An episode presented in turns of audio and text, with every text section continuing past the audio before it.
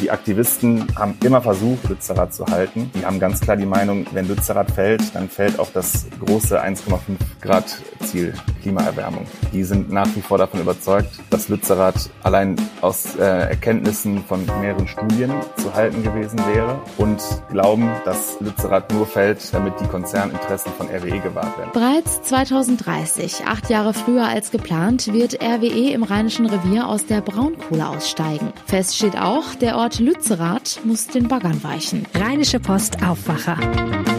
News aus NRW und dem Rest der Welt. Mit Joel Marchese, schön, dass ihr dabei seid. Wir sprechen heute außerdem noch über die Muezzinrufe, denn schon bald könnte der Ruf zum Freitagsgebet aus Lautsprechern aus der Kölner Zentralmoschee kommen.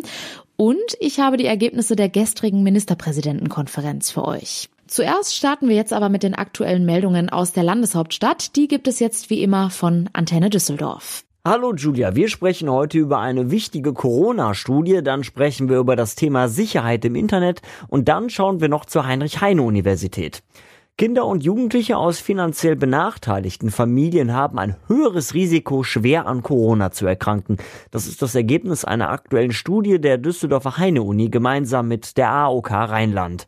Für die Untersuchung wurden die versicherten Daten von fast 700.000 Kindern und Jugendlichen untersucht. Antenne Düsseldorf Reporter Joachim Bonn hat die weiteren Infos. Erfasst wurden dabei unter anderem der Beschäftigungsstatus der Eltern und das Wohnumfeld. Das Ergebnis in ärmeren oder beengten Wohnvierteln gibt es generell ein dreimal höheres Risiko für einen Krankenhausaufenthalt, also für einen schweren Verlauf. Bei Kindern von langzeitarbeitslosen Menschen liegt das Risiko zudem um 1,4 mal höher im Vergleich zu Kindern von arbeitnehmenden Versicherten. Vertreter von Uni und Versicherung fordern mehr Unterstützung für erkrankte Kinder aus vulnerablen Familien, die Bekämpfung von Kinderarmut sei dabei eine Schlüsselaufgabe. Auch im Internet gibt es Verbrecher, die versuchen, uns Geld zu klauen. Immer wieder wird deshalb vor sogenannten Phishing-Mails gewarnt. Das sind Mails, in denen sich Betrüger zum Beispiel fälschlicherweise als unsere Bank ausgeben. Sie fordern uns dann auf, ihnen Geld zu überweisen oder unsere persönlichen Daten zu schicken. Ralf Schärfling von der Verbraucherzentrale NRW aus Düsseldorf hat Tipps, wie wir uns verhalten sollten, wenn wir eine solche Mail bekommen. Wenn man sich an drei grundlegende Regeln hält, dann kann eigentlich kaum noch was passieren. Und die drei Regeln lauten, erstens, in solchen E-Mails nicht auf Links klicken, zweitens, in solchen E-Mails keine Anhänge öffnen und drittens auch nicht auf diese E-Mail antworten. Außerdem sollten wir die Mail aus unserem Postfach löschen. Vorher können wir die Mail aber noch an die Verbraucherzentrale weiterleiten, damit schneller über neue Betrugsmaschen informiert werden kann. Orientierung auf dem Campus, Tipps zur Erstellung der Stundenpläne und vor allem Leute kennenlernen. Das sind Ziele der ersten Woche an der Heinrich-Heine-Universität in Düsseldorf. Das Wintersemester beginnt offiziell am kommenden Montag. In dieser Woche stellen sich aber schon Studienvertreterinnen und Vertreter vor und helfen den jungen Menschen, die mit diesem Semester ihr Studium anfangen. AStA-Vertreter Lukas Moll sagte uns, man rechne mit einem Semester ohne größere Einschränkungen durch die Corona-Pandemie. Bei Einschränkungen sind wir noch in Gesprächen, um zu sehen, dass die Studis möglichst nicht im Studienalltag äh, stark behindert werden durch Energiesparmaßnahmen oder vorzeitige Schließungen. Ansonsten freuen wir uns auf ein Wintersemester, wo wir jetzt wieder mit einer Präsenz erst die Woche starten können und schauen, was da noch für Herausforderungen kommen. Präsenzveranstaltungen seien auch für die psychische Gesundheit wichtig. Das haben verschiedene Studien ergeben. Laut einer Untersuchung der Krankenkasse KKH fühlten sich 40 Prozent der Studierenden während der Kontaktbeschränkungen stark gestresst. Und soweit der Überblick aus Düsseldorf. Mehr Nachrichten gibt es Sache immer um halb bei uns im Radio und rund um die Uhr auf unserer Homepage antennedüsseldorf.de und natürlich in der Antenne Düsseldorf App. Vielen Dank. Bevor wir zu unserem heutigen Top-Thema kommen, jetzt ein Blick auf den gestrigen Abend. Um 20 nach 9 traten sie vor die Presse. Bundeskanzler Olaf Scholz und Niedersachsens Ministerpräsident Stefan Weil, beide von der SPD und NRW-Ministerpräsident Henrik Wüst von der CDU. Seit halb fünf hatten die 16 Länderchefinnen und Chefs mit der Bundesregierung getagt. Es ging um viel Geld für Entlastungspakete in der Energiekrise, für den Ausbau von Bus und Bahn, für die Versorgung von ukrainischen Flüchtlingen. Deutlich wurde anschließend, für konkrete Ergebnisse hat es nicht gereicht. Klar ist, der Bund wird 250 Milliarden Euro locker machen, das meiste davon für die Strompreisbremse und den Gas Gaspreisdeckel. Also dafür, dass die hohen Energiepreise abgefedert werden. Was wir als Verbraucher am Ende für Gas und Strom noch zahlen werden müssen, das ist aber weiterhin unklar. Denn dazu muss die Gaspreiskommission erst noch Ergebnisse liefern. In etwa 14 Tagen wollen die Ministerpräsidenten dazu erneut mit der Bundesregierung tagen. Nicht einigen konnten sich Bund und Länder bei anderen Themen, dem Wohngeld, dem Ausbau des ÖPNVs, der Versorgung von Flüchtlingen oder der Unterstützung der Kommunen. Die könnten wegen der hohen Preise in große Schwierigkeiten kommen, denn sie betreiben ja Krankenhäuser, Kitas, Stadtwerke und vieles mehr. Die Länder wollen, dass der Bund für all diese Themen mehr Geld zusagt. NRW-Ministerpräsident Henrik Wüst zeigte sich enttäuscht. Die Bundesregierung habe insgesamt kaum Kompromissbereitschaft erkennen lassen und müsse noch viele Fragen beantworten.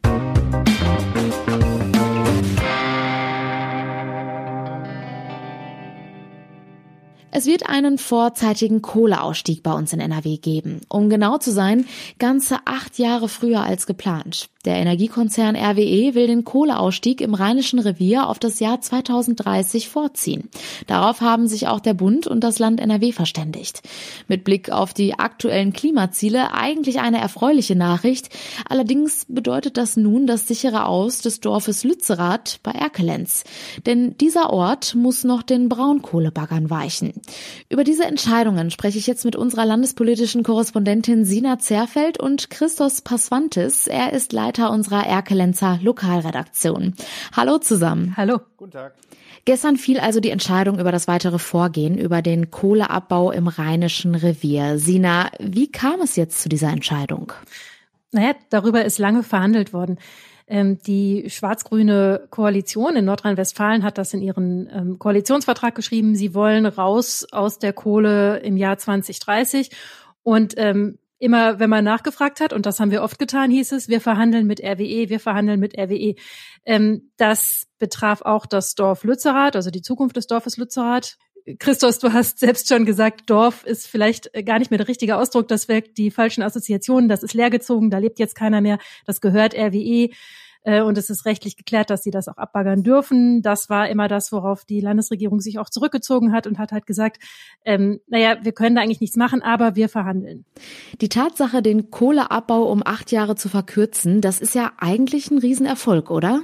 Ja, natürlich. Das ist wichtig für die Klimaziele in NRW, dass nicht so viel Braunkohle verfeuert wird. Das muss man mal festhalten. Natürlich ist das ein Erfolg. Du hast gestern auch mit NRW-Klimaschutzministerin Mona Neubauer von den Grünen gesprochen. Auch sie hält das Abbaggern der Siedlung Lützerath im Rheinischen Revier für unvermeidbar. War das zu erwarten? Die äh, Gründe, die sie dafür anführt, die vielleicht nicht unbedingt. Also klar war, RWE hat die Rechte an diesem Gelände. RWE darf da abbaggern und will das und wollte das auch tun. So viel war klar. Ähm, jetzt sagt Klimaschutzministerin Mona Naubauer, wir brauchen das für die Versorgungssicherheit. Ähm, es sollen einige Kraftwerke etwas länger laufen, um, damit man gut über den Winter kommt. Und ähm, da wird insgesamt dann also mehr Kohle verfeuert und dafür brauche man das. Und außerdem habe sie drei unabhängige Gutachten äh, in Auftrag gegeben und Demnach sei der Erhalt von Lützerath einfach nicht möglich, energiewirtschaftlich nicht, wasserwirtschaftlich nicht, in tagebauplanerischer Hinsicht nicht. Alle drei Gutachten seien zu dem Schluss gekommen, man kann dieses Gelände jetzt nicht erhalten. Christos, du beobachtest ja schon lange die Entwicklungen vor Ort und vor allem in Lützerath. Wie wurde die Nachricht gestern vor Ort und von der Stadt Erkelenz aufgenommen? Ja, es ist ja so, wie Sina gerade auch schon angedeutet hat. Ähm, Lützerath wird gerne als Dorf bezeichnet, ist aber eigentlich kein Dorf mehr in dem Sinne. Es ist erstens schon halb abgerissen worden. Das hatte RWE schon zu Beginn 21 gemacht. Ähm, und dort wohnt auch kein echter Lützerater mehr. Der letzte echte Lützerater ähm, Landwirt Eckhard Holkamp ist äh, mittlerweile ausgezogen, sodass das Dorf eigentlich nur von Aktivisten äh, behaust wird. Und dementsprechend spielt Lützerath eigentlich in der Planung der Stadt sowieso seit Jahren keine Rolle mehr. Erstens, weil klar ist, dass, oder weil zumindest sehr lange klar schien, und das ist ja nun auch so gekommen, dass Lützerath nicht mehr zu retten ist. Zweitens, weil dort im Endeffekt aber auch keine Erklenzer mehr gewohnt haben. Das heißt, die Nachricht, dass Lützerath jetzt wegkommt, ähm, ist zu erwarten gewesen und ähm, sorgt in dem Sinne für Erleichterung, als dass man jetzt endlich, endlich nach so vielen Jahrzehnten des Hin und Hers ähm, Planungssicherheit hat bei der Stadt. Es hieß ja mal ursprünglich, dass bis zu ein Drittel der gesamten Stadtfläche von Erkelenz weggebaggert werden sollte. Das muss man sich ja mal vorstellen. Das sind ja unfassbare Flächen. Da jetzt deutlich mehr erhalten wird, ist das also für die Stadt Erkelenz an sich eine gute Nachricht und vor allem gibt es jetzt endlich mal für die Menschen, aber auch für die Stadtplaner, die ja auch wissen wollen, was können wir zukünftig machen auf dieser Fläche. Endlich mal Planungssicherheit. Hm. Man hat es ja auch damals am Hambacher Forst schon mitbekommen, dass sich natürlich auch viele Klimaaktivisten und Naturschützer für den Erhalt der Orte rund um den Tagebau einsetzen. Wie war denn Ihre Reaktion jetzt auf diese Entscheidung?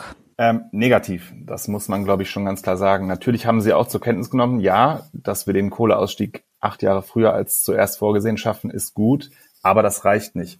Ähm, das Bündnis Alle Dörfer bleiben hat zum Beispiel von einem schlechten Tag für den Klimaschutz gesprochen und damit auch direkt auf äh, die Aussage von Robert Habeck äh, reagiert, der ja von einem guten Tag für den Klimaschutz sprach. Ähm, die Aktivisten ähm, haben immer versucht und versuchen es übrigens auch noch weiterhin, auch über den gestrigen Tag hinaus, Lützerath zu halten. die haben ganz klar die Meinung, wenn Lützerath fällt, dann fällt auch das große 1,5 Grad Ziel Klimaerwärmung die sind nach wie vor davon überzeugt, dass Lützerath allein aus äh, Erkenntnissen von mehreren Studien zu halten gewesen wäre und glauben, dass Lützerath nur fällt, damit die Konzerninteressen von RWE gewahrt werden. Also die haben gestern sehr negativ auf diese Nachricht reagiert. Aktivisten wollen Lützerath also versuchen zu erhalten. Sina, wie will denn die Politik darauf reagieren? Also haben die da gestern schon sich zu geäußert?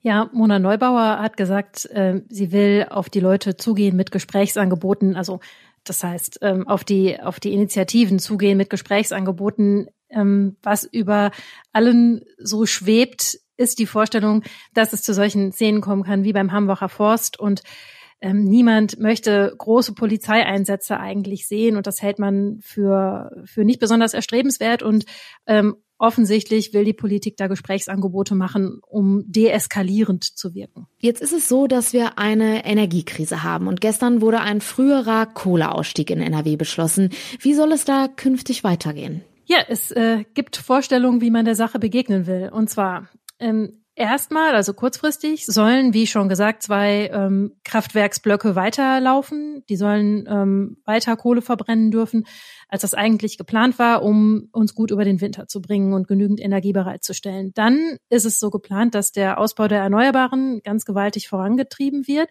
Auch RWE hat sich verpflichtet, äh, Solaranlagen und Windräder zu bauen in nennenswerter Größenordnung. Und es sind Gaskraftwerke geplant. Und zwar Kraftwerke, die sollen direkt so gebaut werden, dass sie für einen künftigen Betrieb mit Wasserstoff ausgelegt sind. RWE will solche Kraftwerke bauen an ehemaligen ähm, Kohlekraftwerksstandorten. Und ja, die sollen ab 2030 mindestens zur Hälfte mit Wasserstoff betrieben werden, ähm, heißt es aus dem Wirtschaftsministerium, ab 2035 komplett mit Wasserstoff betrieben werden. Dafür muss die Wasserstoffinfrastruktur noch ordentlich ausgebaut werden. Das muss man also noch in Angriff nehmen, damit die auch ordentlich beliefert werden können. Ähm, da ist also noch eine ganze Menge zu tun. Hm. Ja, die Entscheidung bringt auf jeden Fall auch viel Veränderung mit sich. Ich habe gestern auch noch gelesen, dass in dem Zeitraum jetzt auch keine weiteren Umsiedlungen für den Braunkohleabbau vorgesehen sind. Es waren ja zwischenzeitlich auch noch andere Orte im Gespräch. Christos, wie ist denn deine persönliche Einschätzung, wie es in den nächsten Monaten vor Ort weitergeht und vor allem auch bei der Stadt Erkelenz. Wird das noch ein Thema sein, was die Leute dort lange beschäftigen wird? Ja, definitiv. Also man kann ja glücklicherweise sagen, dass viel Fläche erhalten bleibt und die eigentliche Planung, die kommt ja dann jetzt erst. Das heißt, nach den politischen Entscheidungen, die jetzt getroffen sind, gilt es ja zunächst einmal, das auch in eine rechtliche Form zu gießen. Das heißt, es muss eine neue Braunkohle-Leitentscheidung geben und dann auch einen neuen Braunkohleabbauplan. Und wenn der vorliegt, dann kann die Stadt also tatsächlich hingehen und anfangen, darüber zu planen, was wollen wir eigentlich mit diesen Dörfern machen? Wollen wir die Dörfer eigentlich erhalten?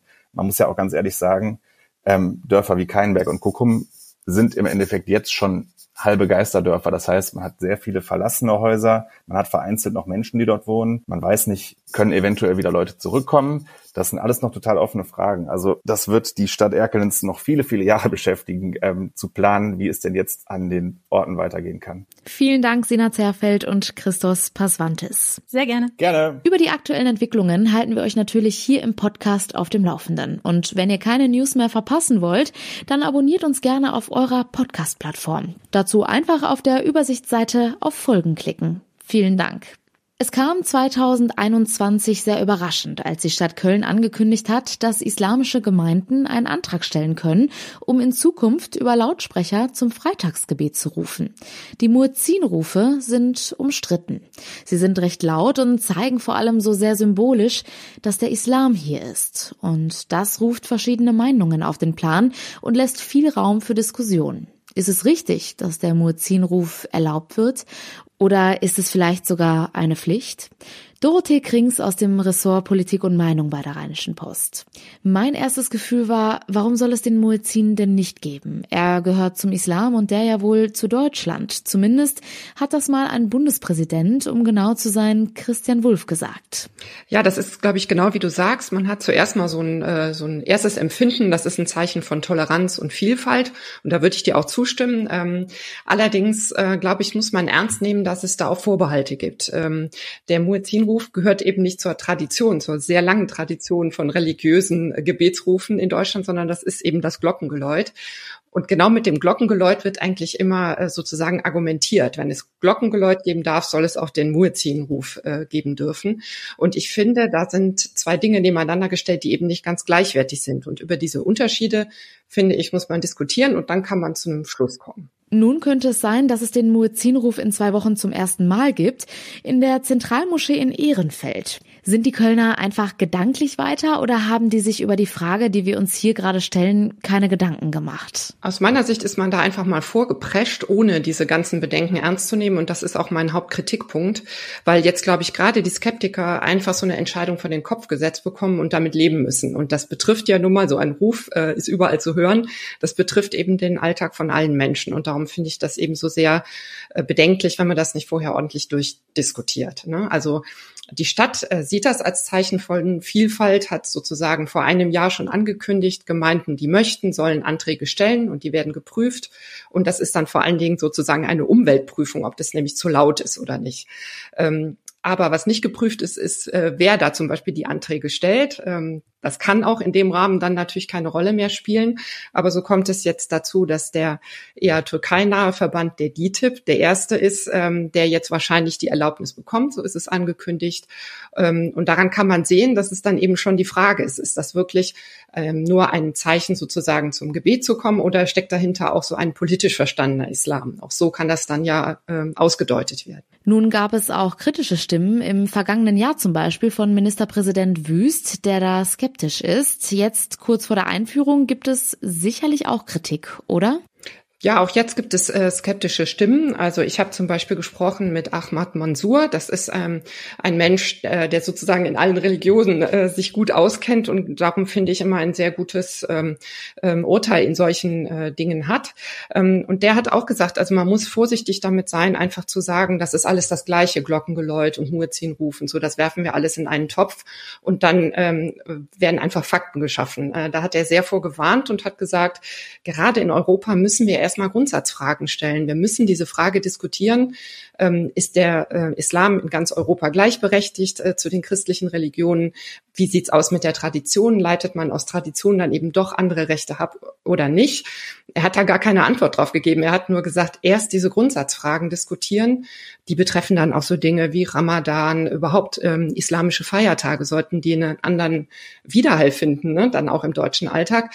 Diese konkreten Fragen sollten wir aber erst entscheiden, wenn die Grundsatzfrage ähm, geklärt ist oder wenigstens öffentlich ordentlich durchdiskutiert ist weil seine Skepsis oder sein Hauptpunkt ist, wir spielen ansonsten auch rechten Kräften in die Karten, weil die jetzt sagen können, äh, seht her, Köln entscheidet sowas einfach, ihr seid gar nicht gefragt worden und jetzt lebt damit. Und das ist ähm, eben eine Argumentationskette, die jetzt leider offen ist. Vielen Dank, Dorothee Krings. Bitteschön. Und das sind unsere Kurznachrichten.